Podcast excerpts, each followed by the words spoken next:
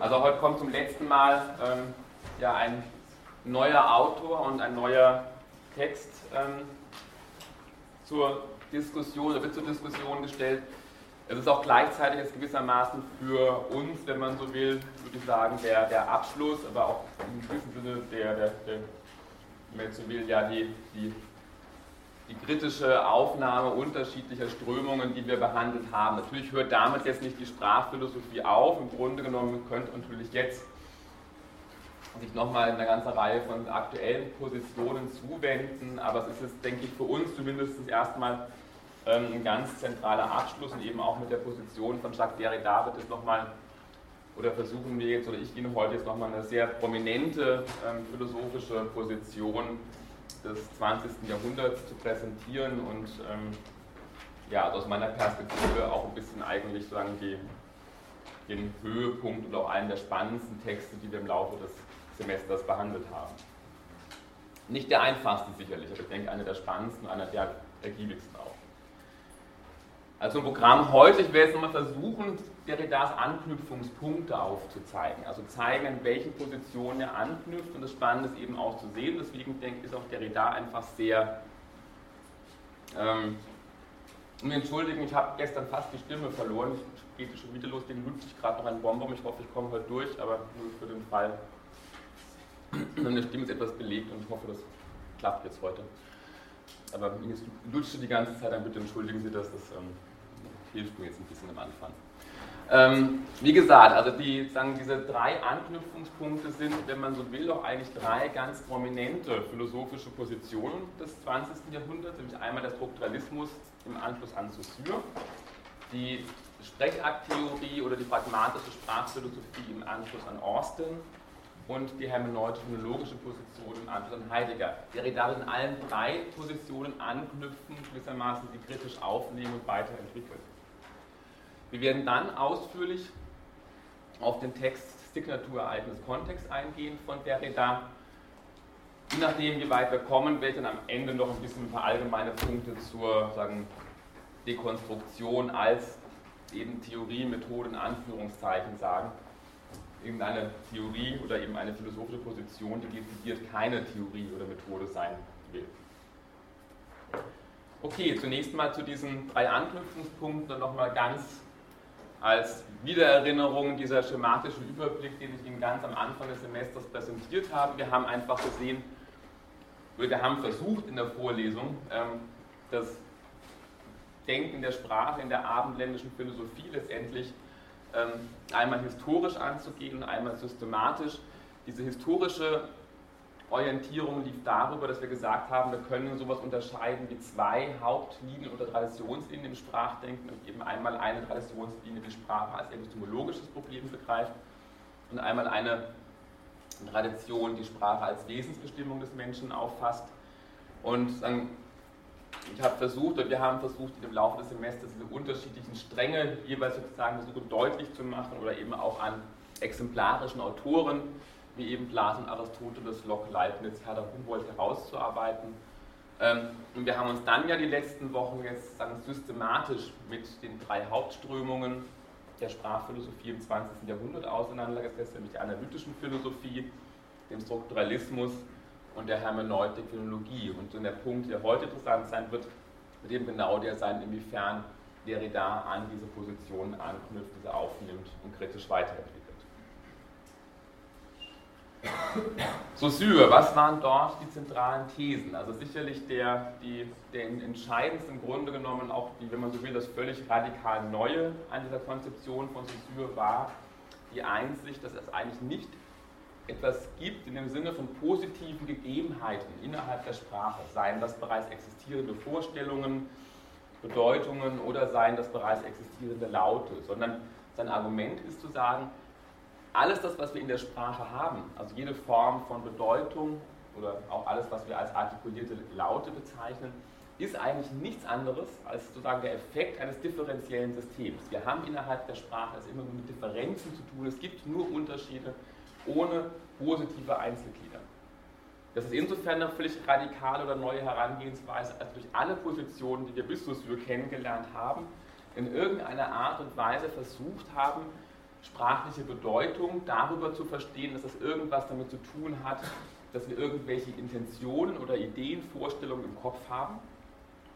Paradigmatisch versteht letztendlich ähm, Locke, also mit der Vorstellung, die Bedeutung eines Wortes wäre die Idee in demjenigen, der dieses Wort verwendet.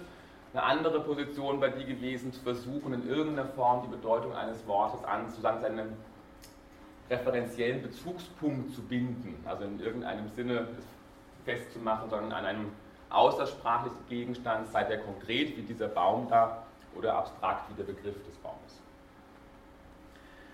Ein sprachlicher Ausdruck, insofern eben jetzt so davon ausgeht, dass es nur Differenzen gibt, wird das relevant letztendlich auch, was er paradigmatische und syntagmatische Beziehungen nennt. Das heißt also, ein sprachlicher Ausdruck oder eine sprachliche Äußerung ist letztendlich innerhalb der Sprache als Systems durch all diese Beziehungen bestimmt, die der Ausdruck eingehen kann. Die syntagmatischen Beziehungen waren die Anreihungsbeziehungen gewesen, also das Wort, keine Ahnung, ich hatte dieses Beispiel gebracht, der Lehrer erteilt den Kindern eine Belehrung, also sagen, das wäre die syntaktische Anreihungsbeziehung. Wesentlich umfangreicher sind letztendlich die sogenannten paradigmatischen Beziehungen. Das sind nämlich all die Beziehungen, die jedes einzelne Wort oder jeder einzelne sprachliche Ausdruck in Abwesenheit, also rein fiktional gewissermaßen, zu allen anderen Ausdrücken einnehmen kann, zu denen er gewissermaßen eine Relation innerhalb des sprachlichen Systems steht. Wenn man das jetzt versucht, wiederum zurückzubinden, das war ja auch so ein bisschen diese Frage, die ich immer wieder mal aufgebracht habe, was heißt es eigentlich, einen sprachlichen Ausdruck zu verstehen? Dann könnte man also jetzt mit Saussure formulieren, einen sprachlichen Ausdruck zu verstehen oder einen Ausdruck verstehe ich dann, wenn ich all seine syntagmatischen und paradigmatischen Beziehungen kenne, innerhalb derer er stehen kann. Also all seine Gegensatzbeziehungen und Anreihungsbeziehungen oder alle möglichen von Arten von Kombinationen, die ein sprachlicher Ausdruck eingehen kann.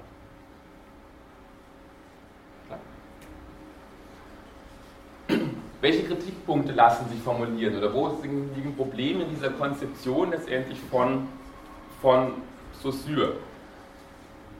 Das Problem, so das Erste, was eigentlich auffällt, ist, dass dieser Zusammenhang, dass eigentlich lautliche Differenzen sich letztendlich nur wiederum überhaupt als Differenzen erkennen lassen, durch einen Rekurs auf bereits bekannte Bedeutungen und letztendlich umgekehrt.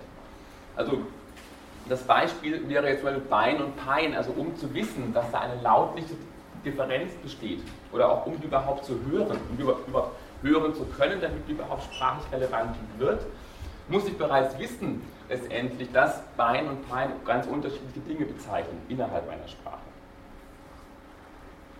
Das heißt also, das wäre der Einwand, den man formulieren kann, dass natürlich jetzt sozusagen eine Theorie der Bedeutung, wie sie ja von Saussure präsentiert wird, die einfach versucht, letztendlich ähm, sprachliche Bedeutungen allein aus den differenziellen Beziehungen und aus den Strukturen zu erklären innerhalb einer Sprache, letztendlich eigentlich nicht genau erklären kann, warum überhaupt ganz bestimmte Differenzen semantisch gehaltvoll werden und warum andere nicht.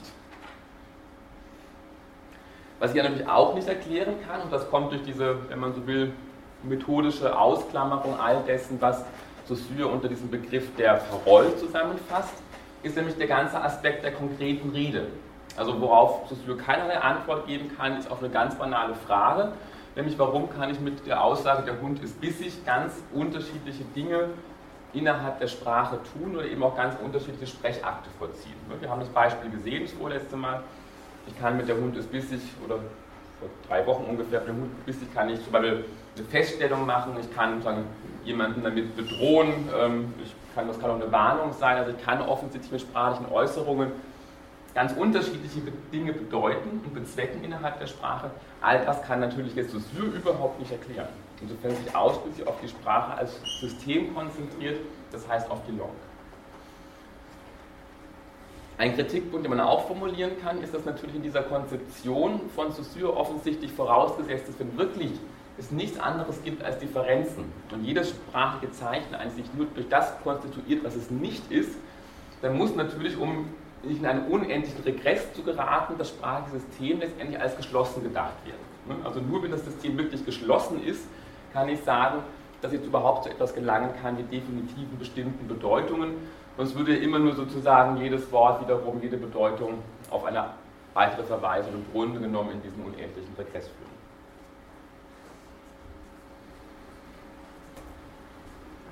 Gut, wir haben dann uns diese Position von Austin angeschaut und hier, wenn man so will, ist eigentlich die zentrale These oder eben das, was ja, das wirklich auch eben in dem Sinne zumindest für das 20. Jahrhundert radikal neu ist, ist die relativ banale Einsicht, aber eben eine Einsicht, die eben offensichtlich auf einer sehr starken Verdrängung innerhalb der gesamten philosophischen abendländischen Tradition basiert, nämlich die Einsicht, dass offensichtlich Sprache nicht nur dazu da ist, die Welt zu beschreiben oder Tatsachen zu behaupten, sondern dass ich offensichtlich in der Sprache und in sprachlichen Äußerungen sehr viel mehr tun kann, nämlich ich kann dann Handlungen vollziehen, ich kann auch gewissermaßen Fakten schaffen oder Tatsachen schaffen, im Sinne eben, wenn ich jemanden verheirate, dann entsteht da das soziale Faktum des Verheiratetseins, das verändert grundlegend die Welt. Und die Welt nach dem Heiraten ist nicht mehr dieselbe wie vorher. Den Begriff, der sozusagen auch eine Rolle spielt, ist der eben der illokutionären Kraft oder der Rolle, also das ist die deutsche Übersetzung, im Englischen heißt es aber, glaube ich, Force. Und hier ist letztendlich zu sehen, dass einfach offensichtlich diese illokutionäre Kraft nicht nur ausschließlich, das ist sicherlich zumindest erstmal eine positive Einsicht Austin, nicht einfach ausschließlich über die Intention bestimmt wird, sondern offensichtlich auch ganz wesentlich an die konventionellen Regeln und an den Äußerungskontext gebunden ist. Also ob ich sozusagen ein Versprechen gebe oder nicht, hat nichts damit zu tun, ob ich wirklich die Intention habe, dieses Versprechen zu halten, sondern hängt offensichtlich ganz konkret von sozialen Konventionen ab und von dem Äußerungskontext, innerhalb dem ich dieses Versprechen gebe, damit ich davon reden kann, da handelt es sich jetzt eben um einen erfolgreichen Sprechakt oder nicht. Die Intention ist zumindest in dieser Konzeption nicht die einzige Instanz, die darüber bestimmen könnte, welche Kraft oder was in einer sprachlichen Äußerung tun kann, sondern offensichtlich ist ganz wesentlich der Äußerungskontext, die Situation kennen, wo wir dieses Versprechen wir geben, ne, innerhalb einer geselligen Bierrunde oder eben vor dem Pfarrer ähm, in der Kirche. Ähm, und gewissermaßen, ähm, ich muss die Regeln kennen, die dafür gegeben sind, auf soziale, konventionelle Art, damit es sich eben dabei um eine erfolgreiche ähm, Äußerung oder Sprechhandlung handelt. Genau, also nochmal abschließend auch hier wiederum die Frage, also die, der Punkt wäre der, was heißt es jetzt hier, eine sprachliche Äußerung zu verstehen? Hier könnte ich jetzt sagen, naja, ich habe dann eine sprachliche Äußerung verstanden, wenn ich weiß, welche lokutionären, illokutionären und perlokutionären Akte ich mit dieser Äußerung innerhalb der Sprache vollziehen kann. Ich hab, bin dann wirklich ein kompetenter Sprecher des Deutschen, wenn ich wirklich weiß, welche unterschiedlichen Akte ich mit einer sprachlichen Äußerung vollziehen kann. Also welche lokutionäre Akt war der Akt des etwas Äußerns, dem kommt eine gewisse Bedeutung zu. Der illokutionäre Akt war der Vollzug der Handlung, die ich damit vollziehe mit dem Äußern bestimmter Worte, der eben eine bestimmte Kraft oder eine bestimmte Rolle innerhalb der Sprache einnimmt. Und der perlokutionäre Akt war der Effekt, den ich dadurch erreiche, dass ich etwas sage.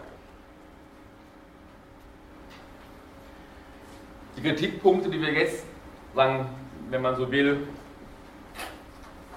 in einer, in einer ähm, parallelen Art und Weise, wie vorher bei Saussure gesagt, Austin erheben kann, ist der, dass offensichtlich, damit ich tatsächlich diese illokutionäre Kraft einer Äußerung bestimmen kann, ein vollständiges Wissen haben muss über den Kontext. Ich muss offensichtlich genau über den Kontext Bescheid wissen, um sagen zu können, welche illokutionäre Kraft oder welche performative Handlung mit der Äußerung bestimmter Worte innerhalb einer bestimmten Äußerungssituation verzogen worden ist. Also es muss eine Möglichkeit geben, diesen Äußerungskontext abschließend zu bestimmen.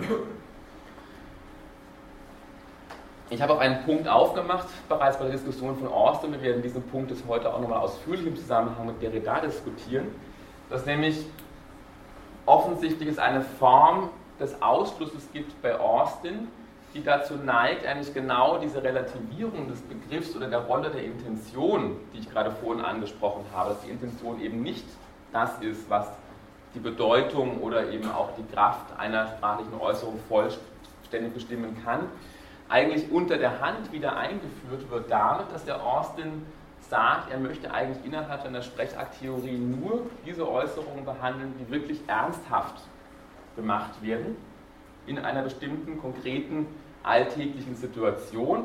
Und er schließt eben damit dann konkret all jene Äußerungen aus, von denen er sagt, von denen wir nicht einfach sagen können, sind die jetzt wirklich geglückt oder nicht geglückt. Das Beispiel ist eben hier das Äußern eines Versprechens oder einer Heirat, die dann von Schauspielern im Theater aufgeführt werden. Diese Art gewissermaßen wird von Austin ausgeschlossen aus der weiteren Betrachtung. Dadurch wird aber natürlich gewissermaßen die Relevanz, also die Bedeutung, die dann die Anwesenheit und die Präsenz einer Intention offensichtlich wieder zum entscheidenden Kriterium dafür, um sagen zu können, um welche Art von sagen, ja, illokutionärer Rolle es sich hier handelt. Und das Kriterium wäre jetzt zu sagen, die haben zwar in dem Schauspiel auf der Bühne geheiratet, aber die beiden Schauspieler hatten natürlich gar nicht die Intention, faktisch das zu tun. Also es würde wiederum die Intention als das Kriterium herangezogen, um darüber entscheiden zu können, welche Äußerung oder welche Handlung tatsächlich mit einer bestimmten Äußerung vollzogen worden ist. Ja? Auf so einer Bühne wäre ja auch ein anderer Kontext eigentlich, oder? Nochmal? Also Schauspieler auf einer Bühne, das wäre dann auch eine Handlung in einem anderen Kontext. Das ist ja nicht nur die Intention eine andere, es ist ja auch der Rahmen, in dem eine gestellte Hochzeit stattfindet, ein anderer als der, in dem eine tatsächliche stattfindet. Genau, das wäre das Argument von Orson. Orson würde sagen, ja, du hast recht mit all dem, was du sagst, aber natürlich, wenn wir erstmal diese allgemeine Sprechakttheorie formuliert haben für die Standardfälle, für das normale Heiraten, dann können wir uns auch natürlich in der weiteren Folge die Fälle angucken, sogenannte Spezialfälle, eben das Heiraten auf der Bühne. Ne? Und die können versuchen darüber zu bestimmen, dass hier offensichtlich die gesamte, wenn man so will, Sprechaktsituation durch eine andere Situierung des Kontextes bestimmt wird. Das wäre genau die Antwort darauf zu sagen, stimmt, aber ich muss erst die Normalfälle behandeln dann kann ich in weiterer Folge sagen, okay, was sozusagen muss gegeben sein, damit sozusagen der Kontext des Theaterspiels oder des Aufführens oder des Gedichtvorlesens gegeben ist. Ne? Der jedem dann eben auch signalisiert, er ist jetzt eben im Theater und damit nicht wirklich geheiratet, sondern nur fiktiv innerhalb dieser bestimmten Situation. Gibt diesen schönen Witz, habe ich nur gerade gelesen, bei, bei Zizek gibt immer diesen Witz, dass ein neureicher Russe ins Theater kommt irgendwie zu spät und ähm, dann der Schauspieler gerade in dem Moment, wo sie auf den durchdrängelt irgendwie, um auf, seinen, um seinen Platz zu kommen, sagt dann der Schauspieler, ähm, woher kommst du? Ne? Also der, derjenige, der reinkommt, missversteht das oder sagt dann, also es tut, tut ihm wahnsinnig leid, aber er ist im Stau stecken geblieben und entschuldigt sich vielmals. Ne? Also dann genau diese, sagen, diese ähm, Äußerungssituation missversteht und sich konkret angesprochen fühlt sagen, in dieser Theatersituation. Also offensichtlich mit dem Kontext, ne, in diesem sozialen Kontext Theater, wie, wie verhalte ich mich da, welche Rollen nehme ich da ein, nicht, nicht vertraut ist. Okay, Heidegger hat Ihnen das letzte Mal der Matthias ausführlich vorgestellt. Ähm, dass dann wirklich der zentrale Moment oder eben auch die zentrale Einsicht ist bei Heidegger, dass er einfach ganz dezidiert darauf verweist, dass eigentlich jeder Versuch, Sprache als ein reines Werkzeug zu betrachten, letztendlich zu kurz greift. Und er kritisiert natürlich jetzt ganz stark all solche sogenannten instrumentalistische Sprachauffassungen, die in irgendeiner Form Sprache als ein Instrument oder eben auch als ein menschliches Vermögen begreifen, als ein Vermögen, das uns gegeben ist, letztendlich Kraft bestimmter Zeichen oder Worte oder Ausdrücke, bestimmte Inhalte, Bewusstseinsinhalte anderen zu kommunizieren. Also die Idee, die dahinter steckt und die Kritik, das Modell, was hier eben ähm, Heidegger kritisiert, wäre eben genauso ein Modell, wo es dann so eine Sprecher-Sender-Konzeption habe, wo es eben einen Sender gibt, der gewisse Bewusstseinsinhalte kodiert in eine sprachliche Form, die über einen sprachlichen Kanal übermittelt, kann auch ein visueller Kanal sein, die wiederum beim Empfänger eintreffen, dekodiert werden und dort wiederum zu den entsprechenden Bewusstseinsinhalten führen. Ein Argument und insofern fasst natürlich Sprache wesentlich weiter und umfassender ist zu sagen, dass eben Sprache nicht einfach ein Vermögen unter anderem ist, sondern Sprache ist das, was den Menschen überhaupt erst zum Menschen macht und zwar zu einem Menschen, der sagen wir, immer schon natürlich einbezogen ist in ganz konkrete Weltbezüge, aber eben auch durch Bezüge mit anderen. Also in dem Sinne kommt Sprache durch eine starke welterschließende auch eine gemeinschaftsstiftende, aber auch eine zugleich subjektkonstitutive Funktion zu, weil Sprache eigentlich das ist, das ist, was uns überhaupt erst zu, wenn man so will, sprechenden Subjekten macht.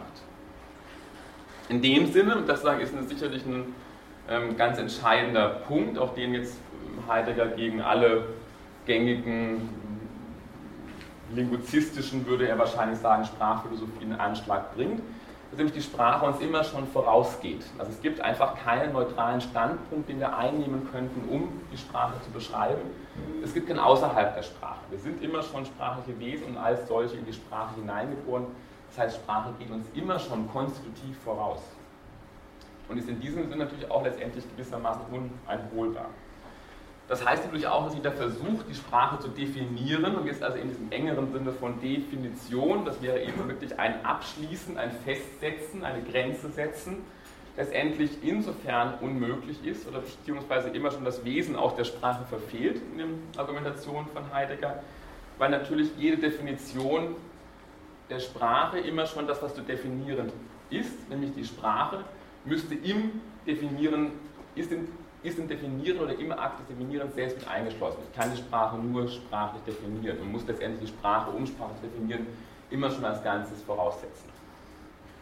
Wenn wir jetzt das wiederum versuchen, mal umzulegen auf diese Formulierung, was heißt es, einen, Sprache, einen sprachlichen Ausdruck zu verstehen, dann sehen wir auch jetzt hier wiederum bei Heidegger eine völlig radikale Wendung gegen alle Konzeptionen, die wir bisher kennengelernt haben. Er würde sagen, dass sprachliches Verstehen oder was, was heißt, einen sprachlichen Ausdruck zu verstehen, genau nicht darin besteht, dass wir irgendein Wissen über die Sprache haben. Also alle Formulierungen, die ich bisher gebracht habe, das heißt, einen sprachlichen Ausdruck zu verstehen, haben wir in irgendeiner Form dieses Verstehen versucht zurückzuführen auf eine spezifische Form von Wissen. Also Wissen über die bestimmten Sprechakte, die ich vollziehen kann. Wissen über die syntagmatischen, paradigmatischen Beziehungen. Wissen bei Karnach über die Verifikationsbedingungen sprachlicher Äußerungen.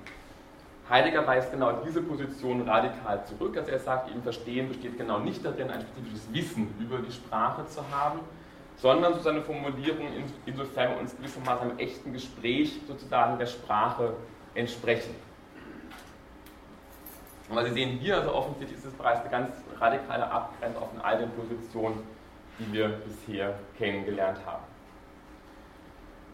Auch das ist natürlich jetzt nicht ganz unproblematisch, insofern natürlich auf der einen Seite sofort man auffällt oder mit der Verdacht auftaucht, dass jetzt hier Sprache eigentlich so eine Art ja, ontologischen Instanz hypostasiert oder verdinglicht wird, die eben, wenn man Heidegger auf eine bestimmte Art und Weise liest, also eine Art Instanz, die überhaupt erst das Seiende gewissermaßen in seinem Sein erscheinen lässt. Also der Sprache wird dann eine sehr, fast schon ja, ontologische, physische Position zugesprochen.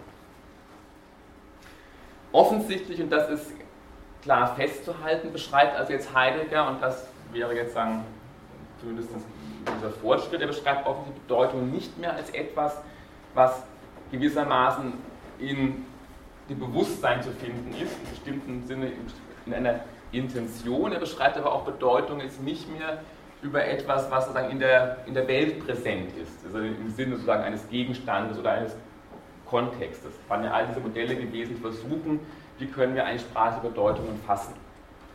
Aber, und das wäre jetzt sozusagen die, den Einwand, den man hier erheben könnte, und das muss ich jetzt auch vorlesen, weil das eher auch so eine kompliziertere Formulierung ist.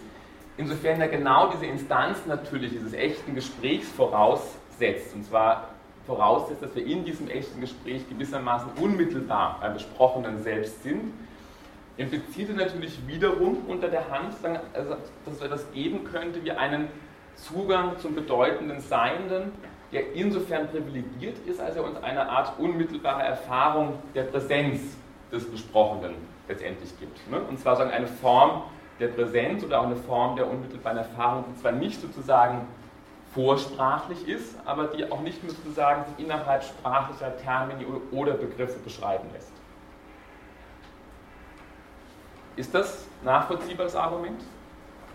Also er führt Bedeutung nicht mehr zurück auf die Anwesenheit oder Präsenz einer Intention oder auf sozusagen etwas, was in der Welt real existiert. Aber insofern diese Situation konstruiert, eines, diese ideale Gesprächssituation, in der wir gewissermaßen unmittelbar bei den Dingen selbst sind, dann, dann schiebt er uns sagen, oder führt er unter der Hand wiederum natürlich sozusagen eine ein Modell ein, letztendlich eine Art unmittelbaren Erfahrung oder Präsenz, die gewissermaßen dafür gerade stehen würde, dass wir tatsächlich jetzt bei den Dingen selbst sind und nicht sozusagen irgendwo anders. Was natürlich auch ein ganz großes Problem ist bei Heidegger, offensichtlich sowas wie ein positives Wissen über, der, über die Sprache ist letztendlich eigentlich nach Heidegger überhaupt nicht mehr möglich. Ne? Also jeder Versuch ist was wie Sprechakttheorie, da würde Heidegger immer gleich sagen, also ja, damit hast du das Wesen der Sprache von vornherein verfehlt.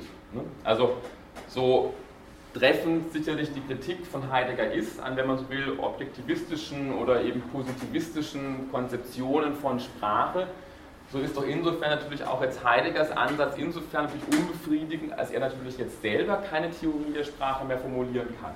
Also weil natürlich in seiner Argumentation jede Theorie der Sprache immer schon ein Sprechen über Sprache wäre und jedes Sprechen über Sprache würde die Sprache bereits wesentlich verfehlen. Ja?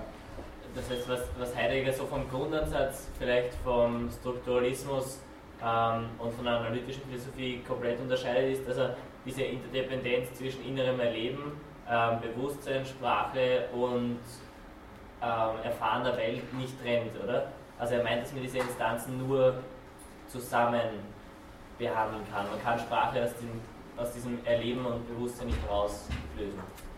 Genau, man kann sie nicht herauslösen. Das heißt nicht, dass diese Instanzen natürlich nicht trotzdem ihr Recht hätten, in Anführungszeichen, aber sie sagen, sind nicht in dem Sinne ablösbar und sie sind nicht aufeinander reduzierbar. Ich kann nicht einfach sagen, ich kann die eine Instanz durch die andere Instanz beschreiben.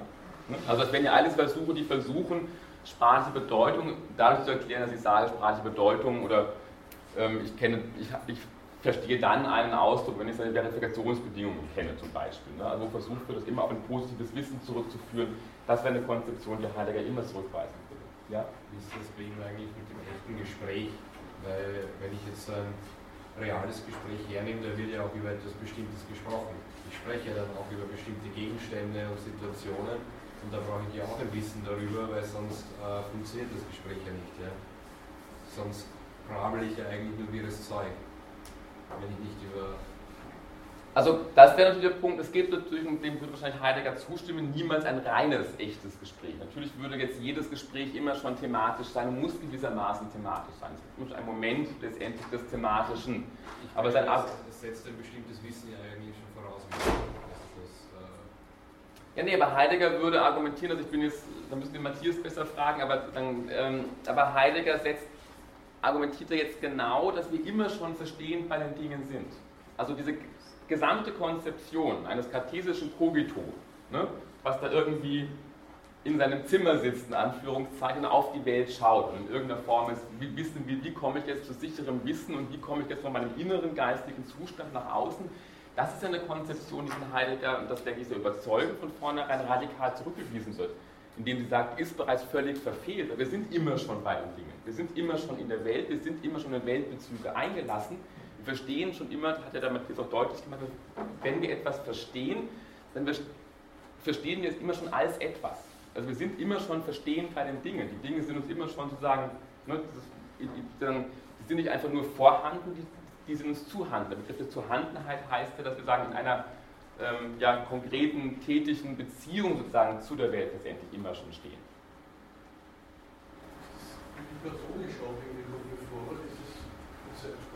Nee, ist überhaupt nicht platonisch. Also weil ja genau keine Ideen vorausgesetzt werden, die irgendwo existieren, die wir dann erkennen müssen. Das wäre platonisch, genau das Gegenteil. Der Platonismus würde sagen, es gibt irgendwo Ideen und wir sitzen in der Höhle gefesselt und wir müssen jetzt versuchen, zu diesen Ideen in irgendeiner Form zu kommen. Hm? Heidegger würde sagen, wir sind immer schon bei den Dingen. Nein, wir sind ganz konkret in der Welt. Wir sind da, wir hacken Holz, ähm, ich, ich, halte eine Vorlesung, das Kind irgendwie malt ein Bild, spielt mit dem Schreibtisch, lutscht am Daumen. Also wir sind so in ganz konkrete Bezüge immer schon eingelassen. Ne? Wir kümmern uns darum, wir essen, wir trinken, wir schlafen, ähm, wir helfen anderen. Also, ne? also wir sind immer schon ganz konkret in die Welt eingelassen. Aber ich will es nicht für den Heidegger aufnehmen, ja? Heidegger, nach, äh, nach Heidegger würde jemand, der nicht sprechen kann, eigentlich gar nicht existieren. Es für mich jetzt irgendwie an. Ja, aber nur wenn ich, das ist ja auch wiederum völlig falsch, also nur wenn ich jetzt, nee, auch überhaupt nicht, nur wenn ich jetzt Sprache wiederum auf die Lautsprache reduziere. Also natürlich ist klar, dass hier das Konzept der Lautsprache ein völlig verengtes ist. Und das würde bei Heidegger auch gar keinen Fall so sagen. Für ihn, er, er geht ja von einem sehr breiten Sprachkonzept aus. Aber er reduziert es ja auf gar keine Art und Weise auf, sozusagen auf, eine, auf dieses Modell einer reinen Lautsprache. Also jetzt eben, ich habe das als Beispiel gebracht, also eben bei meiner Tochter im Kindergarten, da war sozusagen ein Kind, deren Mutter war taubstumm und hatte ein kleines Baby irgendwie, das Baby war sechs Monate alt und das, die Mutter spricht mit dem Kind trotzdem in Zeichensprache. Und, und natürlich ist das eine Form der Kommunikation. Ja und natürlich ist das eine Sprache. Das ist also die wichtigste Information zwischen Menschen normalerweise durch Körpersprache vermittelt werden. Gar nicht durch gesprochene Sprache. Also ich, ich würde das nicht irgendwie hierarchisieren wollen, wichtig oder weniger wichtig, aber natürlich ist Sprechen immer schon, das war ja auch bei Wittgenstein schon, immer schon sozusagen Teil einer Tätigkeit und Teil einer Lebensform. Ne? Wir können sozusagen sprechen, das würde ja auch Heidegger sagen, überhaupt nicht loslösen von sozusagen dem innerweltlichen Kontext und von den Tätigkeiten und Handlungen, die mit dem Sprechen einhergehen. Es gibt kein reines Sprechen in irgendeiner isolierten Form.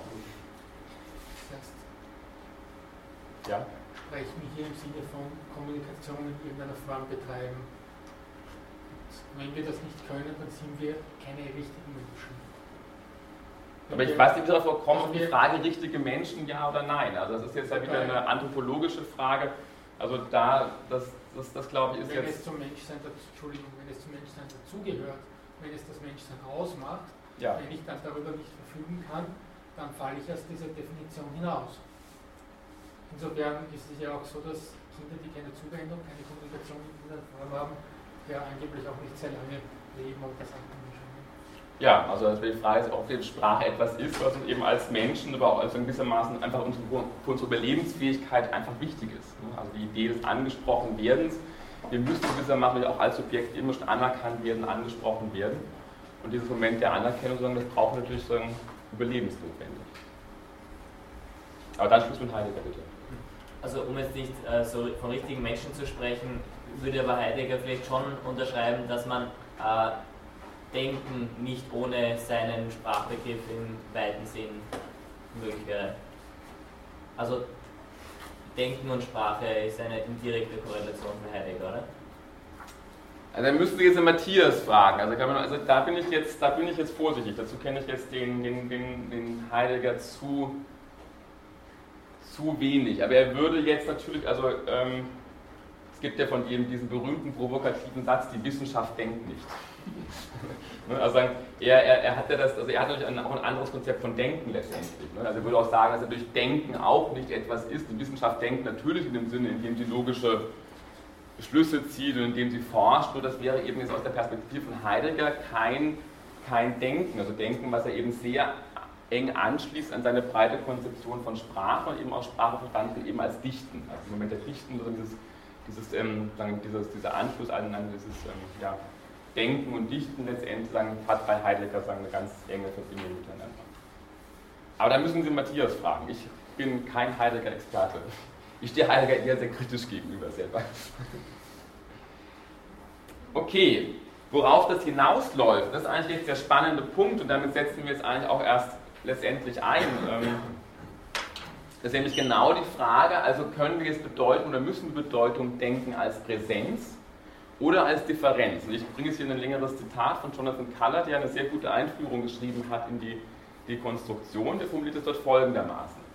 Also jede um eine solide Basis bemühte Darstellung der Sprache, also jede Sprachphilosophie oder Theorie der Sprache, wird sicherlich Bedeutung als etwas behandeln, das irgendwo präsent ist.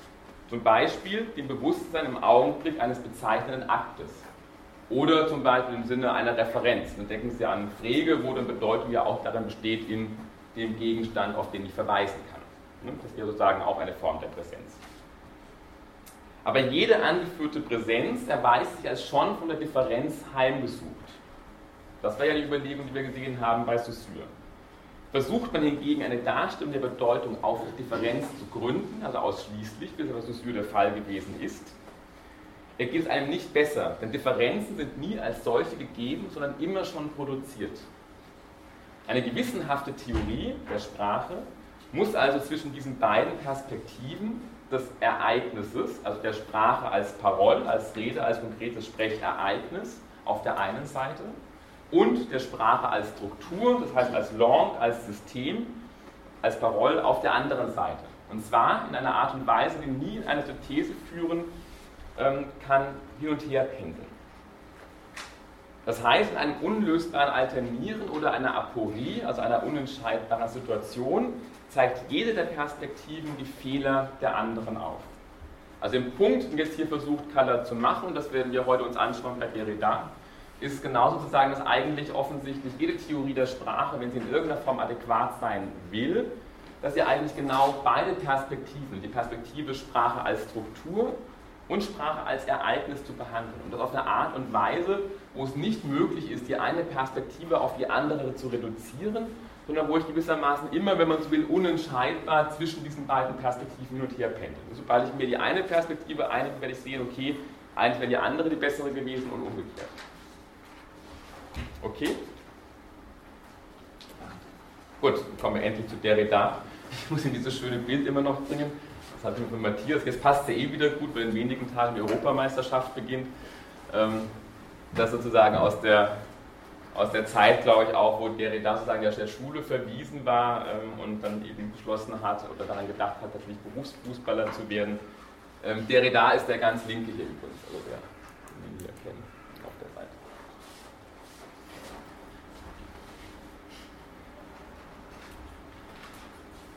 Derrida ist, und das ist dann ein paar Daten zu seinem Leben, will ich, will ich zumindest kurz irgendwie nennen, er ist 1930 äh, geboren in Algerien, als ein Sohn jüdischer, aber französischer Eltern. Ähm, und also er wird in eine jüdische Familie hineingeboren, die aber jetzt selber nicht mehr sehr religiös ist, so viel ich weiß. Ähm, eine sehr prägende Erfahrung ist für ihn aber der Schulverweis. Also er wird ähm, eben dann 42 oder 42, 41 von der Schule verwiesen, eben aufgrund der, der Rassengesetze, die dann eben auch für Frankreich gelten und auch für die Kolonien. Er kehrt dann in die Schule zurück, 1943 ähm, im Frühjahr eben mit der Invasion der Alliierten in, in Frankreich. Er geht dann nach Paris, er studiert dort eben an der École Normale Supérieure, das ist sozusagen die Elite-Schule, an der man eigentlich irgendwie studieren muss, wenn man in irgendeiner Form in Frankreich Karriere machen will im akademischen Betrieb. Ähm, er ist dann wissenschaftlicher Assistent in, ähm, an der Sorbonne und sozusagen dann weiterhin Assistent an der École Normale Supérieure. Was vielleicht wichtig ist bei Derrida, dass Derrida tatsächlich mit seiner Position, also er hat niemals einen wirklich ordentlichen Lehrstuhl inne gehabt innerhalb von Frankreich. Also er war mit seiner Position immer marginalisiert. Er war niemals, selbst nicht interessanterweise, jetzt zum Beispiel Foucault hat ja bereits Anfang der 70er Jahre diesen Lehrstuhl gehabt am Collège de France und damit eigentlich die höchste akademische Weihe, die man in, den, in Frankreich erreichen kann. Ähm, Derrida hat es niemals geschafft, innerhalb von Frankreich tatsächlich einen ordentlichen Lehrstuhl oder eben eine entsprechende Professur zu erhalten. Er hält 1966, und das ist eigentlich, wenn man so will, das entscheidende Datum, auch das, was dann den sogenannten Poststrukturalismus kennzeichnet, er hält 66 einen Vortrag ähm, in, an der John Hopkins University in Baltimore mit dem Titel Die Struktur das Zeichen muss es heißen, Entschuldigung. Die Struktur, das Zeichen und das Spiel von der Wissenschaft des Menschen heißt der Untertitel, glaube ich. Ähm, er lernt dort auf dieser Konferenz Paul de Man kennen, einen emigrierten ähm, Literaturwissenschaftler, der ursprünglich aus Belgien stammt, und auch Jacques Lacan, also der zu, der Zeit ja auch in Frankreich lehrt. Er veröffentlicht dann 1967 seinen ersten Hattrick, habe ich das genannt, also weil es wirklich einfach drei ähm, ganz zentrale, wichtige Werke sind von Derrida. Er bezieht die alle in einem und demselben Jahr und auch bei drei unterschiedlichen renommierten Verlagen. Also jedes dieser Bücher kommt bei einem anderen Verlag heraus. Das ist einmal die Grammatologie, ähm, die eine Auseinandersetzung mit Saussure und Lévi-Strauss, also mit, dem Strukturalismus in erster Linie, die Stimme und das Phänomen, eine Lektüre von Husserl und die Schrift und Differenz, eine Aufsatzsammlung, die ganz unterschiedliche Aufsätze und Texte versammelt ähm, von, von Derrida, also eben unter anderem diesen Aufsatz, aber auch eben Texte zu Foucault, zu Bataille und zu Hegel. Ein zweiter Hattrick wird dann von ihm publiziert fünf Jahre später mit den Positionen. Das ist ein, ähm, ein, ein Band, der drei Interviews vereint, die aber letztendlich auf schriftlicher Basis geführt wurden, also keine wirkliches ähm, echten Interviews sind. Dann die sogenannten Randgänge der Philosophie, das ist eine Aufsatzsammlung und ähm, La Dissemination, also das ein ähm, Text, der eigentlich den Rahmen der Philosophie komplett sprengt, selbst in der Literatur, also wo er Mallarmé liest ähm, und ähm, Platons ähm, Dialog Phaedros, aber das auf eine Art und Weise tut, eben die innerhalb einer akademischen, eines akademischen philosophischen Schreibens in keiner Form mehr sozusagen irgendwo anzusiedeln ist und eben tatsächlich, also gerade der Text zu Mallarmé liest sich eher den Text von ähm, James Joyce als von ähm, einem klassischen Literaten, geschweige denn Philosophen. Und Mitte der 80er Jahre dann eben eine stärkere Wendung hin von Derrida ganz prinzipiell zu ethischen und politischen Fragen. Die sind zwar vorher immer schon letztendlich virulent in seinen Arbeiten, aber kommen eben Mitte der 80er Jahre wirklich dann prominenter auch dann zur Geltung. Kurz ein paar Hinweise zu diesem Text, den wir uns anschauen werden heute, mit der Textsignatur Ereignis Kontext. Er wird im Weiteren abgekürzt als SEC, also das ist auch eine Abkürzung, die ähm, Derrida selber wählt. Wie gesagt, er wird erstmals, oder wird erstmals gehalten 1971 auf einer Konferenz zum Thema Kommunikation. Das ist das Thema, worum es geht, um Kommunikation in Montreal. Ähm, wird dann veröffentlicht 1972 in diesen Randgängen der Philosophie. Er erscheint dann erstmals 77 in englischer Übersetzung, und zwar gemeinsam, das ist spannend, einer kurzen Entgegnung, die ist nur fünf Seiten lang, von John Searle. John Searle ist der selbsternannte, ähm, sozusagen selbsternannte Schüler von Austin, der also die Sprechakttheorie versucht, in einer sagen, ähm, wissenschaftlichen Art und Weise weiterzuentwickeln in den USA, in, in Berkeley. Und dann eigentlich nur wenige Monate nach dieser extrem scharfen und polemischen Kritik von Searle an, an Derrida erscheint also die Antwort von Derrida.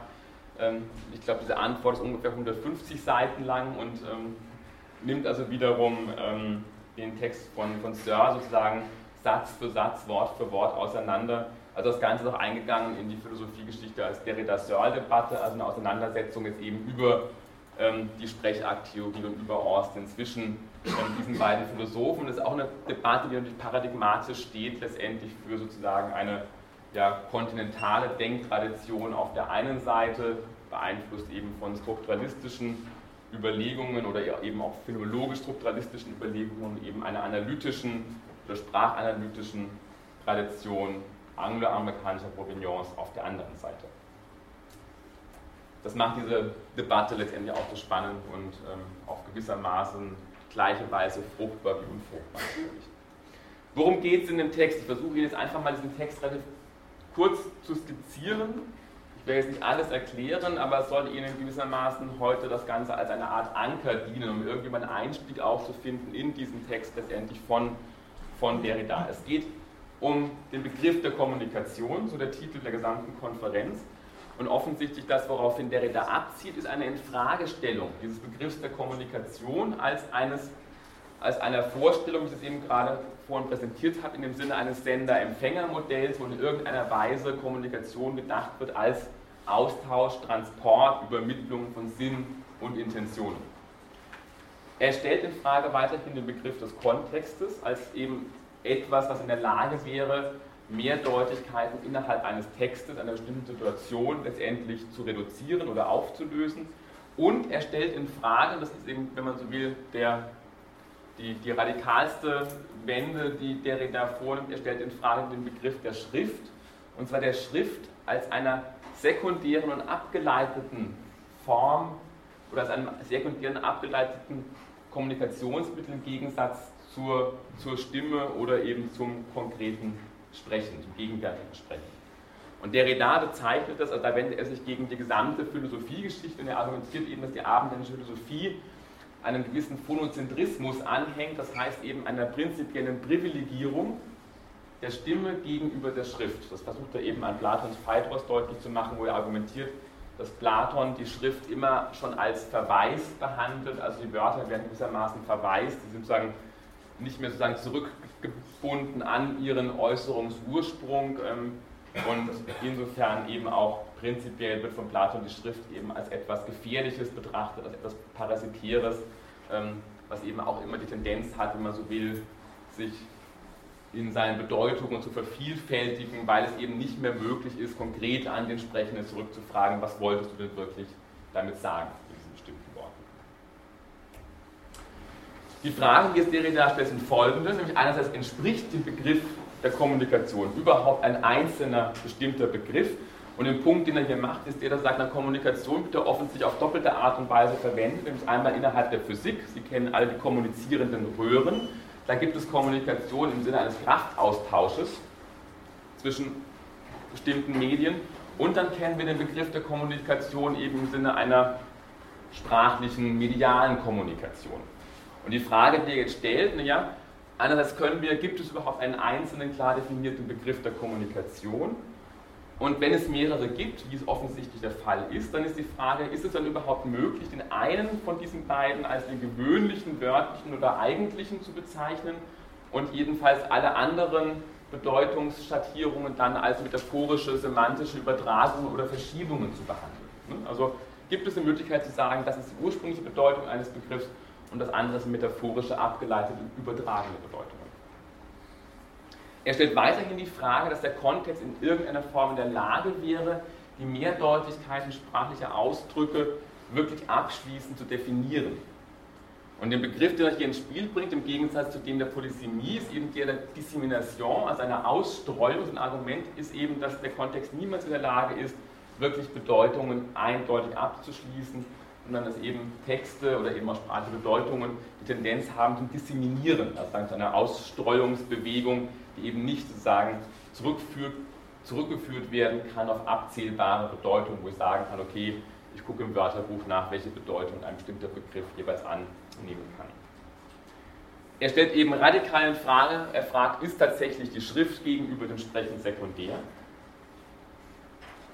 Und aus diesen ganzen Überlegungen und auch aus der Überlegung heraus, dass eben letztendlich so seine These der Kontext immer strukturell ungesättigt ist. Warum ist der Kontext immer ungesättigt? Na, weil ich hier immer eine Grenze ziehen muss. Ich weiß ja nie, wie weit der Kontext geht. Ne, Sie können sagen, der Kontext, meine Wörter hier in der Kontext dieser Vorlesung, was Sie sagen. Naja, aber jetzt müssen Sie natürlich, das können Sie sagen, um das zu verstehen, was ich hier sage, müssten Sie eigentlich schon das wissen, was ich dabei gedacht habe und, was ich gelesen habe. Ne? Da wird der Kontext schon größer. Da müssten Sie wissen, was hatten die in deinem Leben so gelesen und, studiert. Man kann den Kontext noch größer fassen und kann sagen, um das zu verstehen, was hier gesagt wird, müsste ich eigentlich jetzt schon wiederum auch wissen, auf welche philosophische Tradition bezieht sich derjenige, der hier spricht. Das heißt, Sie müssten wiederum so Saussure und Austin gelesen haben und so weiter und so fort. In dem Sinne würde Derrida argumentieren, ist der Kontext immer unabschließbar. Es gibt dann keine Möglichkeit, den Kontext ein für alle Male zu definieren.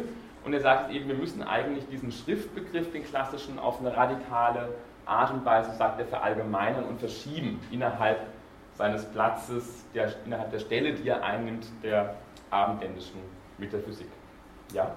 Ähm, kommt bei Derrida auch vor, dass der Kontext perspektivenabhängig sein kann? Also dass Sie eben von einem anderen Kontext ausgehen als wir, die Zuhörer, weil Sie in diesen Überbau Ihrer eigenen Haben. Ja, aber Derrida macht nur rein äh, Derrida macht nur strukturelle Argumente. Also es geht ihm jetzt nicht darum, irgendwie, er, er sagt, er will sozusagen einen ganz prinzipiellen Punkt machen. Er sagt, es gibt keinen Kontext, der jemals vollständig gesättigt ist. Es gibt keine Möglichkeit zu sagen, dass es sozusagen, klar, und dann kommt was mit, mit Perspektiven und so weiter und so fort. Das wären dann eben Versuche zu erklären, wie es zu unterschiedlichen Kontexten kommt.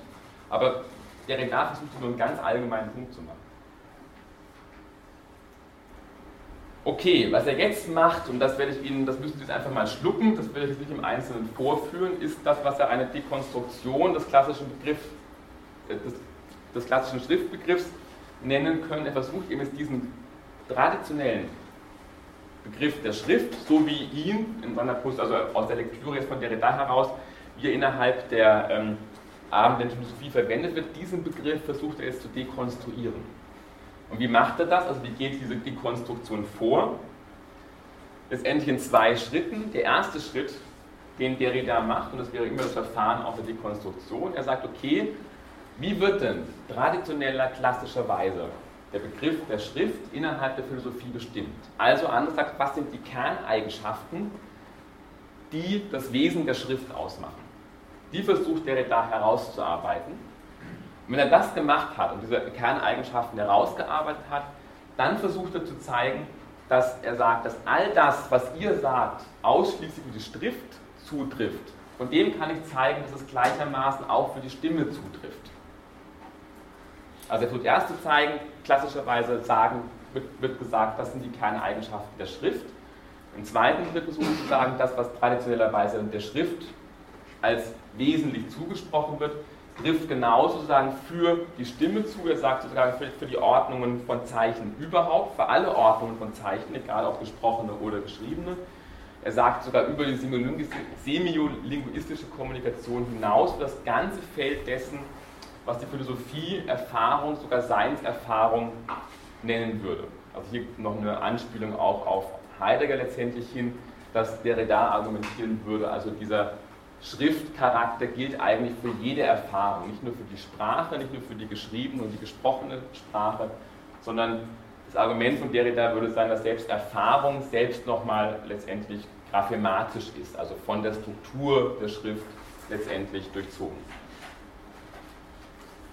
Okay, was sind diese Kerneigenschaften der Schrift? Also eine der Kerneigenschaften offensichtlich ist, dass Schrift etwas ist, was beständig ist, was eine gewisse Permanenz hat, was bestehen bleibt. Ich schreibe etwas, das kann ich weitergeben, das kann man aufheben, man kann den Stein meißeln, das ist besonders resistent gegen den Verfall, während so das Gegenargument der Stimme etwas ist, was sofort wieder vergeht. Ne, in dem Moment, wo ich es ausspreche, ist es wiederum vorbei. Die Schrift hat gewissermaßen die Eigenschaft, bestehen zu bleiben, sie funktioniert, so das Argument auch in Abwesenheit von Sender, Empfänger, eines Signifikats, eines Referenten, einer Bedeutungsintention. Schrift funktioniert unabhängig in Abwesenheit von der konkreten Anwesenheit einer Intention eines Senders, eines Empfängers. Das Kern, weitere Kerneigenschaft ist die, dass eine Schrift immer in ihrem Kontext brechen kann. Ich kann nämlich eine schriftliche Syntagma, das kennen Sie, wenn ich zitiere, aus einem bestimmten Kontext herausnehmen und andere Kontexte aufpropfen. Das ist ein Begriff, auch den Derrida immer verwendet. Der Begriff des Propfens übernimmt er aus der Biologie. Also ich kann einen bestimmten Ausdruck aus einem schriftlichen Kontakt mehr rausnehmen und andere Kontexte einschreiben. Und das Schriftliche hat offensichtlich die Eigenschaft, dass es sozusagen eine räumliche Dimension gibt, also sagen, das geschriebene Zeichen ist immer eine visuelle Markierung innerhalb des Raums, und also eine gewisse Räumlichkeit ein ähm, und sagen, es gibt ja Bilder in dem, diesem Sinne sozusagen eine Art von ja, ähm, interne kontextuelle Kette letztendlich aus. Okay?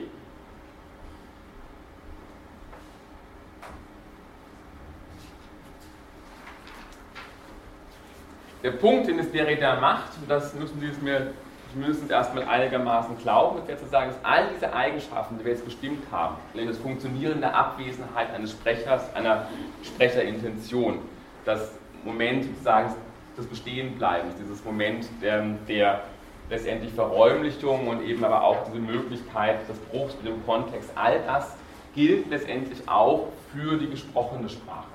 Also all das, ich kann auch so sagen, all das ist nicht nur etwas, was die schriftliche Sprache auszeichnet, sondern all das ist letztendlich auch konstitutiv dafür, dass gesprochene Sprache überhaupt funktionieren kann.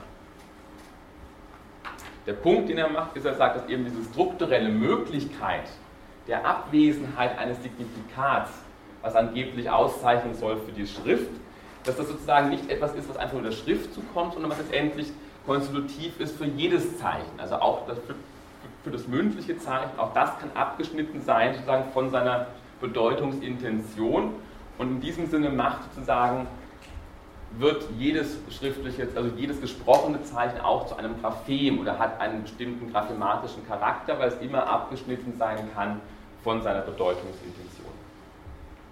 Also die Formulierung, die von Derrida hier verwendet wird, ist sozusagen, es gibt keine Erfahrung von reiner Gegenwart, sondern nur Kette von differenziellen Zeichen. Also sowas wie unmittelbare Erfahrung, auch das war ja ein Punkt, den ich das vorhin am Anfang der Vorlesung bei ähm, Heidegger kritisiert habe. Also es, sowas eine unmittelbare Erfahrung würde Derrida letztendlich zurückweisen, sondern jede Erfahrung ist niemals reine Gegenwart oder unmittelbar, sondern sie ist immer schon letztendlich eine Kette Effekt einer Kette von differenziellen Zeichen. Sie ist in dem Sinne, würde der Redar sagen, immer schon graphematisch verfasst. Der Punkt, und das ist jetzt das, was für uns interessant wird, der Punkt ist der, was ist das, und das haben wir bereits ja an anderen Stellen auch schon öfter mal gehört, denken Sie auch an Herder, das, was, was macht eigentlich ein Zeichen überhaupt zum Zeichen? Und was macht es ein ganz bestimmtes Element, sei es nun geschrieben oder gesprochen, als Zeichen funktionieren kann? Und damit es das kann, das ist jetzt das zentrale Kriterium, was Derrida ins Feld führt, muss es wiederholbar sein, iterierbar sein. Der Begriff der Iteration ist auch der, auf den der da besteht. Ähm, dazu gleich noch mehr, weil eben die Iteration nicht nur eine reine Wiederholung desselben ist, sondern eben auch eine Wiederholung ist, die immer sozusagen einen Moment der Andersheit immer schon impliziert. Ich kann ein und dasselbe Wort niemals genau auf die gleiche Art und Weise aussprechen, allein schon aufgrund der Zeitlichkeit wird es immer so eine gewisse Form einer Andersheit immer schon annehmen. Also was ist sozusagen jetzt diese Iterabilität oder die sogenannte Zitathaftigkeit, auf die jetzt Derrida insistiert?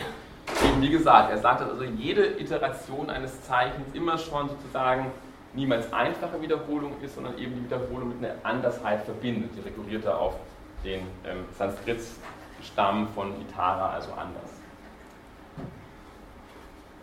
Es ist nur genau diese Iterabilität, also die Möglichkeit, das, was das Zeichen konstituiert, dass es immer wiederholt werden kann und immer anders wiederholt werden kann, was eben genau diese, auf diese Möglichkeit verweist, dass ein Zeichen immer schon mit gegebenen Kontexten brechen und letztendlich unendlich neue Kontexte erzeugen kann.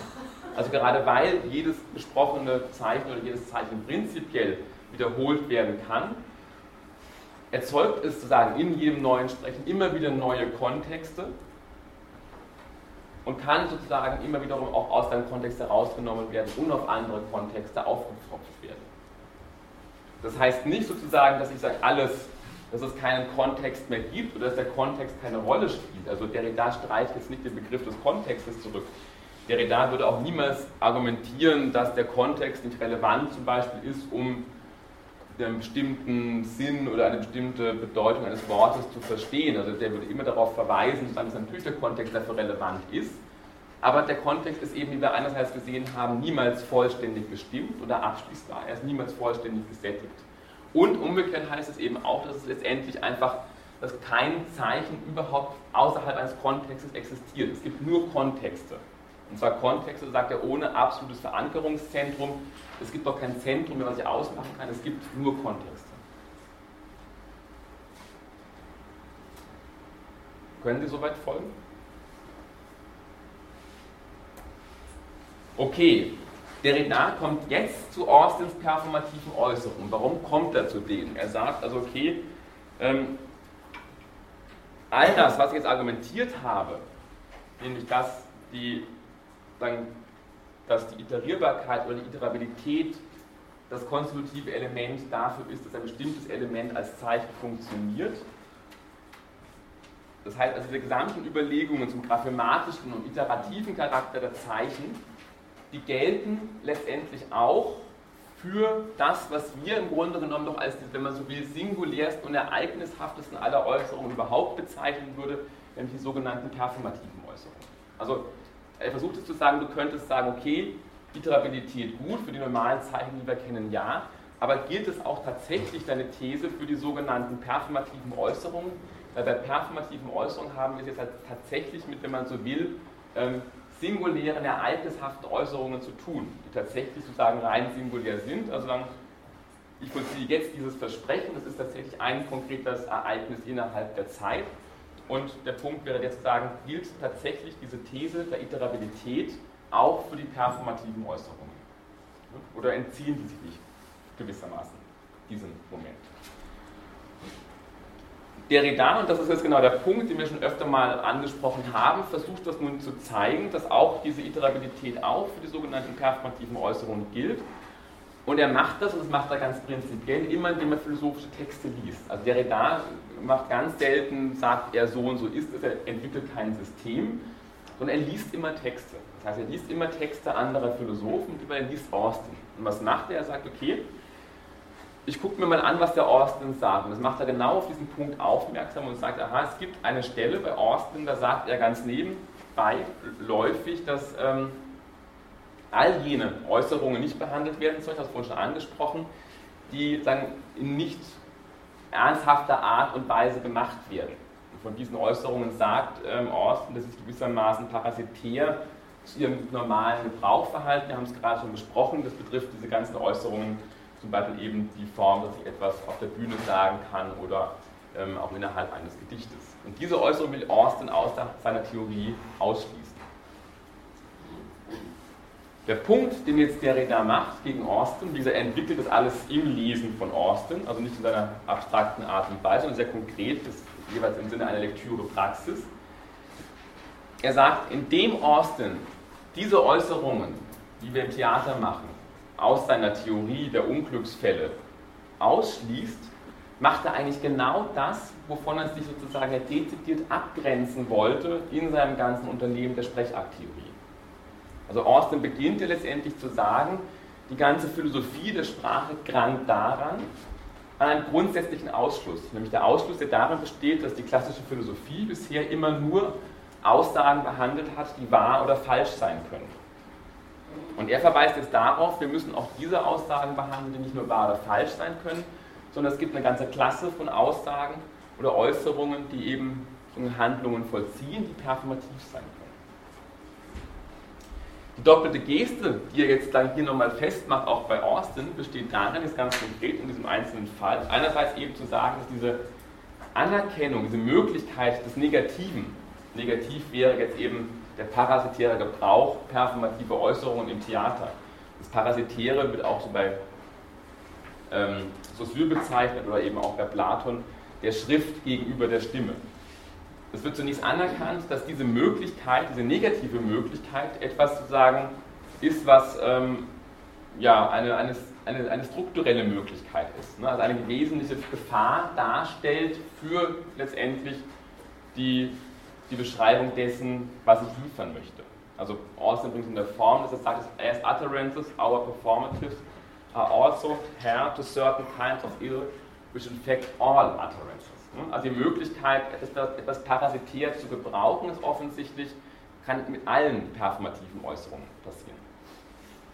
Die zweite Geste besteht nun darin, diese negative Möglichkeit einerseits anzuerkennen, aber sie zugleich auszuschließen, und zwar als eine, etwas auszuschließen, was rein zufällig oder äußerlich ist, also was eben nichts, und so das, der Punkt bei Derrida, dass uns nichts weiter lehrt sozusagen über das Sprachphänomen, was wir untersuchen wollen. Hm? Also von daher auch bei Austin ja der Punkt, also our performance utterances, delicious or not, are to be understood as issued in ordinary circumstances. Und er sagt ja, das wird uns jetzt momentan nicht weiter stören für die Entwicklung unserer Theorie. Ähm, wir können das gewissermaßen später dann eh behandeln im Rahmen einer allgemeinen Theorie der Sprechakte.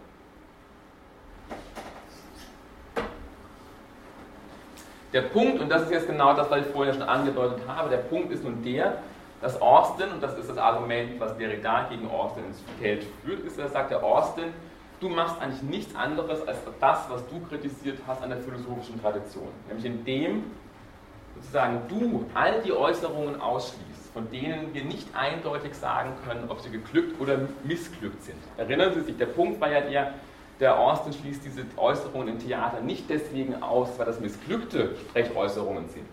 Das war ja nicht der Punkt. Die Missglückten, mit denen kommt er ja gut zurecht. Der Punkt war der, er schließt diese Äußerungen aus, weil bei denen können wir nicht klar sagen, sind sie geglückt oder nicht missglückt. Ne? Das ist das Problem. Die entziehen sich gewissermaßen dieser dichotomen Einteilung. Indem er diese Äußerungen ausschließt, bei denen wir nicht eindeutig sagen können, geglückt oder nicht geglückt, vollzieht er genau dieselbe Geste, die Tradition vor ihm vollzogen hat und die er kritisiert, indem sie gesagt hat, wir berücksichtigen nur Äußerungen, von denen wir eindeutig sagen können, ob sie wahr oder falsch sind. Ne? Also beim frühen Wittgenstein oder bei Frege, bei Kahner kommt das dann nochmal in seiner Kritik der Metaphysik ganz scharf ähm, oder ganz prägnant auf den Punkt. Da sagt er eben, also die ganzen Sätze der Metaphysik, das sind nicht mal falsche Sätze. Wenn, wenn es wenigstens falsche Sätze wären, es sind einfach Sätze, die unsinnig sind, weil sie weder wahr noch falsch sind. Die These, die nun, ist das soweit klar? Die These, die nun Derrida ins Spiel bringt, ist es genau die eben zu sagen, damit eine performative Äußerung gelingen kann, muss sie, wie alle anderen sprachlichen Zeichen, iterierbar wiederholbar sein. Ne? Sie muss sozusagen eine gewisse Form haben, eine wiederholbar imitierbare Form haben, um als performative Äußerung überhaupt funktionieren zu können zitiere ihn gerade diese zentrale Stelle, wo er das, denke ich, sehr schön auf den Punkt bringt, in Form einer rhetorischen Frage, auch das ist interessant. Da fragt er, könnte eine performative Äußerung gelingen, wenn ihre Formulierung nicht eine kodierte oder iterierbare Äußerung wiederholte? Mit anderen Worten, wenn die Formel, die ich ausspreche, um eine Sitzung zu eröffnen, ein Schiff oder eine Ehe vom Stapel laufen zu lassen, nicht als einem iterierbaren Muster konform, wenn er nicht in gewisser Weise als Zitat identifizierbar wäre.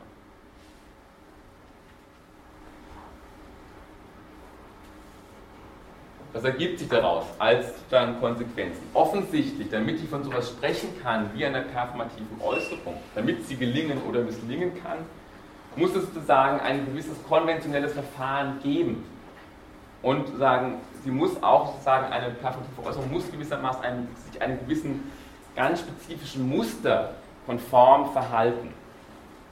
Sie muss sozusagen wiederholbar sein, sie muss iterierbar sein Sie muss einer gewissen Konvention, einem bestimmten Muster entsprechen, um überhaupt sozusagen als performative Äußerung funktionieren zu können. Jetzt, und das wäre der Punkt, den Derrida macht, ist der Punkt aber der, naja, was ist aber eigentlich die paradigmatische Form einer solchen Wiederholung? Und jetzt sagt Derrida, naja, die paradigmatische Form einer solchen Wiederholbarkeit oder Wiederholung ist eigentlich genau das Zitat oder die Parodie oder eben auch die Performance eines Schauspielers. Das wären die paradigmatischen Formen, in denen etwas wiederholt wird. Im Zitat, in der Parodie wiederhole ich etwas oder auch in der Performance, in der ein Schauspieler eben dann auf der Bühne auftritt. Der Punkt, und jetzt dreht, und das da merken Sie, da kommt dann die Dekonstruktion ins Spiel, der Redar dreht ist sozusagen den Spieß herum und sagt, naja, wenn das aber so ist, dann habe ich jetzt diese komische Situation, dass, der sogenannte, dass diese sogenannte unernste Verwendung bei Austin, dass diese sogenannte unernste Verwendung eigentlich nicht sozusagen eine parasitäre oder abgeleitete Form des ernsten Normalfalls wäre, das Zitat, die Parodie des sprechenden Schauspielers, sondern umgekehrt könnte es doch jetzt umgekehrt so erweisen, dass der sogenannte Normalfall eigentlich nichts anderes ist als ein Sonderfall der parasitären Verwendung. Hm, merkt ihr, dass Derrida diese Argumentation rumdreht? Er versucht zu zeigen, dass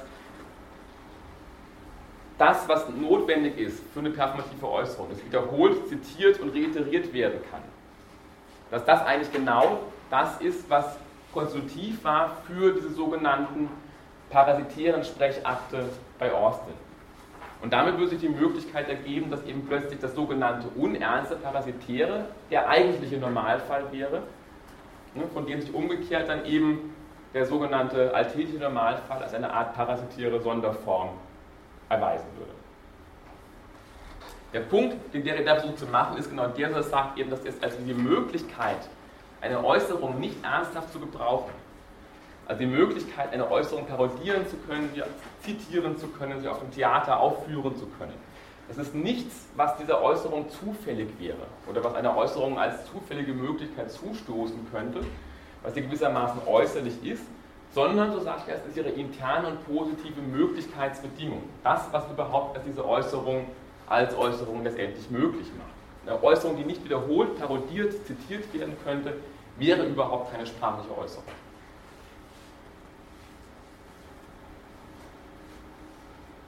Soweit klar? Das Moment der Wiederholung hatten wir schon mal bei Herder. Erinnern Sie sich, bei Humboldt und Herder war ja auch dieses Moment genau der Wiederholbarkeit. Herder argumentiert ja auch, damit etwas zum Zeichen, zum Merkwort wird, muss ich es festhalten können und als solches wiederum reidentifizieren und es endlich wiederholen können. Also diese Bestimmung des Zeichens über diese Möglichkeit der Reidentifikation und der Wiederholung haben wir bereits dort gefunden, an der Stelle, wo sagen, der Herder argumentiert, dass eben das Blöken des Schafes eben genau dieses Moment bereits involviert. Da wird etwas zum Merkwort in dem Moment, wo ich es wiedererkenne und zitieren, reiterieren, wiederholen kann.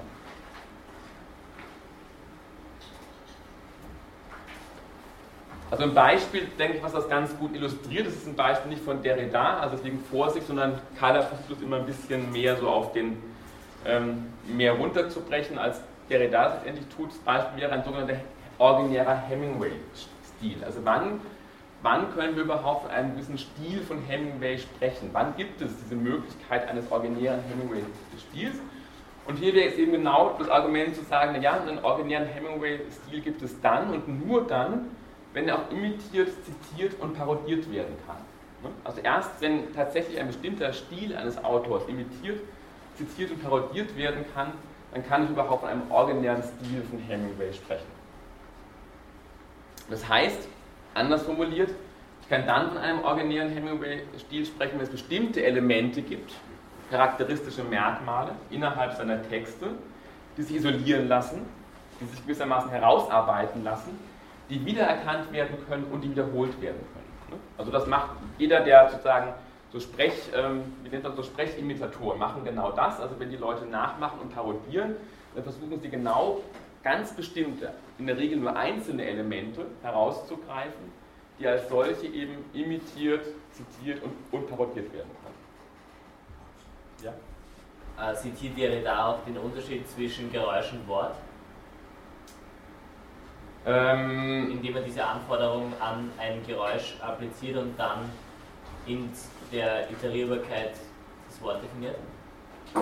Ja, also ein sprachliches Zeichen wäre sozusagen über diese Iterierbarkeit definiert. Alles andere wäre bloßes Geräusch. Ja. Und zwar vollständig definiert. Wie vollständig? Also reicht die Iter äh, also ausreichend, reicht die Iterierbarkeit. Nein, das ist keine hinreichende Bedingung, das ist eine notwendige ja. Bedingung. Also das, das macht dann auch kein Zeichen, nur sozusagen, also das ist eine notwendige Bedingung, ein Zeichen, was nicht iterierbar wäre, wäre kein Zeichen. Das war noch keine hinreichende Bedingung natürlich. Also eine performative Äußerung auch. Eine performative Äußerung könnte nicht gelingen, wenn sie nicht wiederholbar wäre. Aber das ist noch keine hinreichende Bedingung, um zu sagen, ich habe es in einer vernünftigen performativen Äußerung zu tun. Also auch hier wiederum finden wir so eine ähnliche Umkehrung der Argumentation, ne? so ein bisschen Gehirnakrobatik. Also der, was sich daran deutlich machen lässt, wäre eigentlich genau jetzt der, dass ich im Grunde genommen eigentlich so etwas wie dem Original auch so ein Begriff des Normalfalls kann ich eigentlich gar nicht denken ohne den Begriff der Nachahmung oder der Kopie. Hm? Also der Begriff des Originals ergibt sich ja überhaupt erst aus der Möglichkeit, dass es eine Kopie geben könnte. Hm? Vorher kann ich im Grunde genommen ja gar nicht von der Kopie, von dem Original sprechen. Und in dem Sinne erweist sich eigentlich dann umgekehrt das sogenannte Original im Grunde genommen erst als der nachträgliche oder retroaktive, rückwirkende Effekt sozusagen einer Nachahmung ohne Original. Es ist also nicht so, dass wir erst ein Original haben, was dann nachgeahmt würde, sondern faktisch ist es eigentlich genau sozusagen die Nachahmung, die Kopie, die letztendlich rückwirkend, nachträglich überhaupt erst sowas konstituiert wie ein Original.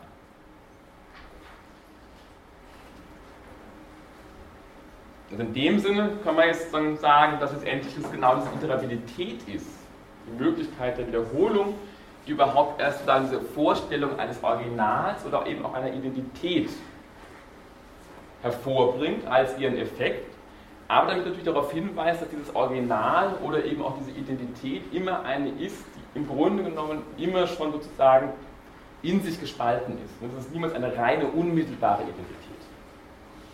Also jede Identität, jedes Original erweist sich eigentlich immer schon, wenn man so will, von der Möglichkeit seiner Kopie, von seiner Nachahmung, von seiner Möglichkeit des Zitiertwerdens in irgendeiner Art kontaminiert. Kommen Sie noch mit?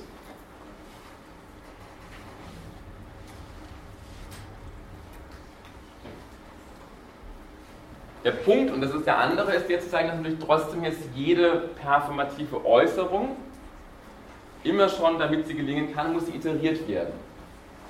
Aber zugleich ist durch jede perspektive Äußerung immer schon die Iteration ganz bestimmter historisch sedimentierter Konventionen. Also der Punkt ist ja, was mache ich eigentlich, wenn ich eine performative Äußerung vollziehe?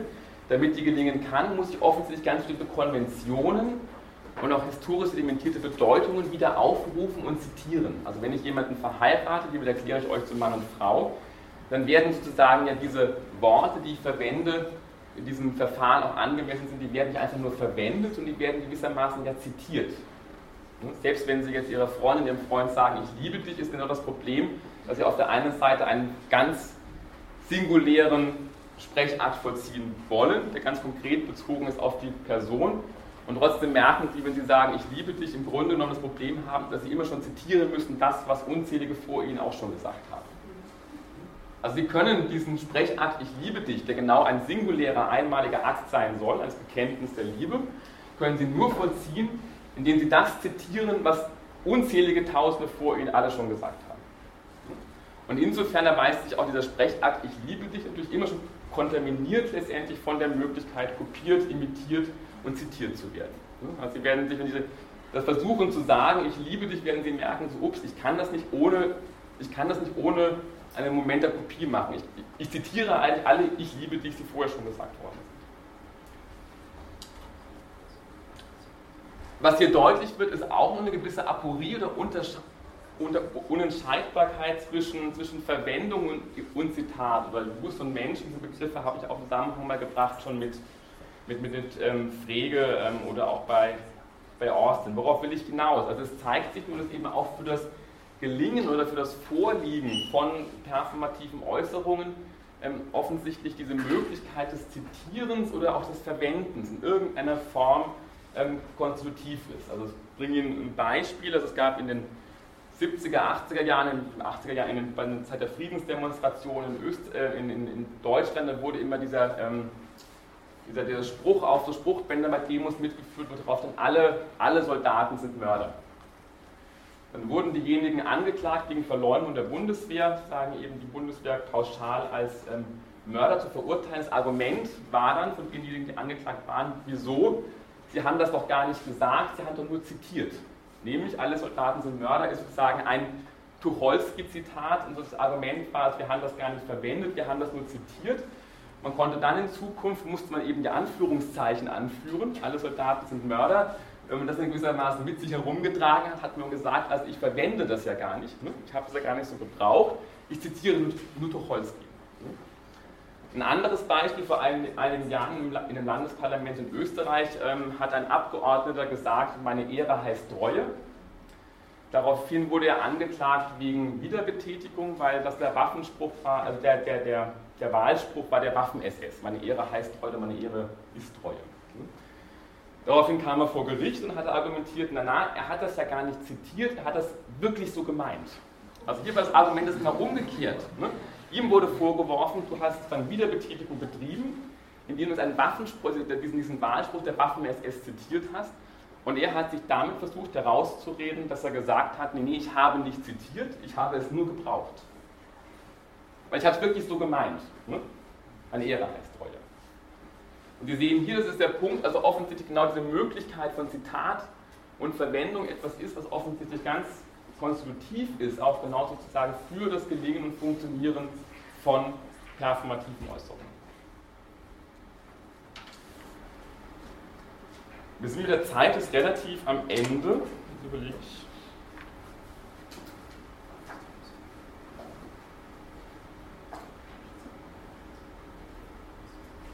Na, noch die nächste Folie noch und dann können wir an der Stelle sozusagen ähm, abbrechen, dann mache ich einfach das, die nächste Woche weiter. Oder ist das sozusagen, wäre das in Ihrem Sinne? Oder? Ja, okay.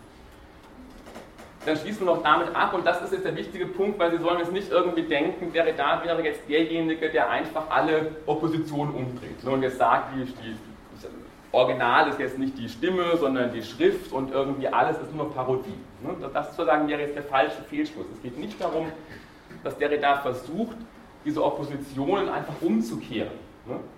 Das ist sozusagen nicht der Punkt. Also genau das will er sagen, nicht, nicht herausstellen, sondern was er versucht deutlich zu machen. Er will nicht einfach jetzt sagen, dass jetzt die Kopie früher ist als das Original, ne? dass die Schrift im Grunde genommen die eigentliche Stimme ist, sondern er will eigentlich genau aufweisen, dass diese Oppositionen sozusagen immer schon normativ aufgeladen sind und immer schon intern hierarchisiert sind. Und er versucht eben jetzt genau im Grunde genommen, wenn man so will, diese Oppositionen selber zu destabilisieren. Er versucht uns zu zeigen, dass eben diese Opposition, wie es gerade deutlich gemacht hat, zwischen die von Verwendung und Zitat, ne? Use und Menschen, das wäre genau der Punkt. Der Redar versucht zu zeigen, und an diesem Beispiel, die ich Ihnen genannt habe, zu zeigen, heißt nicht, dass diese Unterscheidung selber jetzt in eine Richtung gedreht oder gewendet werden könnte, und sie zeigt uns, dass diese Unterscheidung prinzipiell instabil ist. Ne? Sie zeigt uns, dass wir immer schon sozusagen von der einen Seite auf die andere gewissermaßen hin und her pendeln und das auf eine Art unentscheidbare Weise. Also in dem Sinne, das ist jetzt ein Zitat aus Limited Ink. Limited Ink ist die Antwort von Derrida auf Searles Kritik. Argumentiert Derrida, eine Standardtat hängt ebenso von der Möglichkeit ab, wiederholt daher, eventuell bemimt, vorgetäuscht zitiert, gespielt, simuliert, parasiert und so weiter zu werden, wie diese letzte Möglichkeit von der als entgegengesetzten bezeichneten Möglichkeit abhängt. Und beide, sowohl der Normalfall als auch die Möglichkeit des Iterierens, beide hängen ab von der Struktur der Iterabilität, die einmal mehr die Einfachheit der Gegensätze, der alternativen Unterscheidungen durcheinander bringt. Das ist der entscheidende Punkt. Der da will nicht einfach sozusagen jetzt ähm, Hierarchisierungen umkehren, er will einfach aufweisen, die sind letztendlich instabil. Er will aber auch nicht, das ist der andere Punkt, einfach Unterscheidungen auflösen. Auch das will er und kann er nicht. Ne? Und er will nur zeigen, wir haben diese Unterscheidungen, wir brauchen sie, aber sie sind niemals stabil und, das ist der entscheidende Punkt, sind immer schon hierarchisch im Grunde und immer schon strukturiert oder auch einem normativen Wert aufgeladen.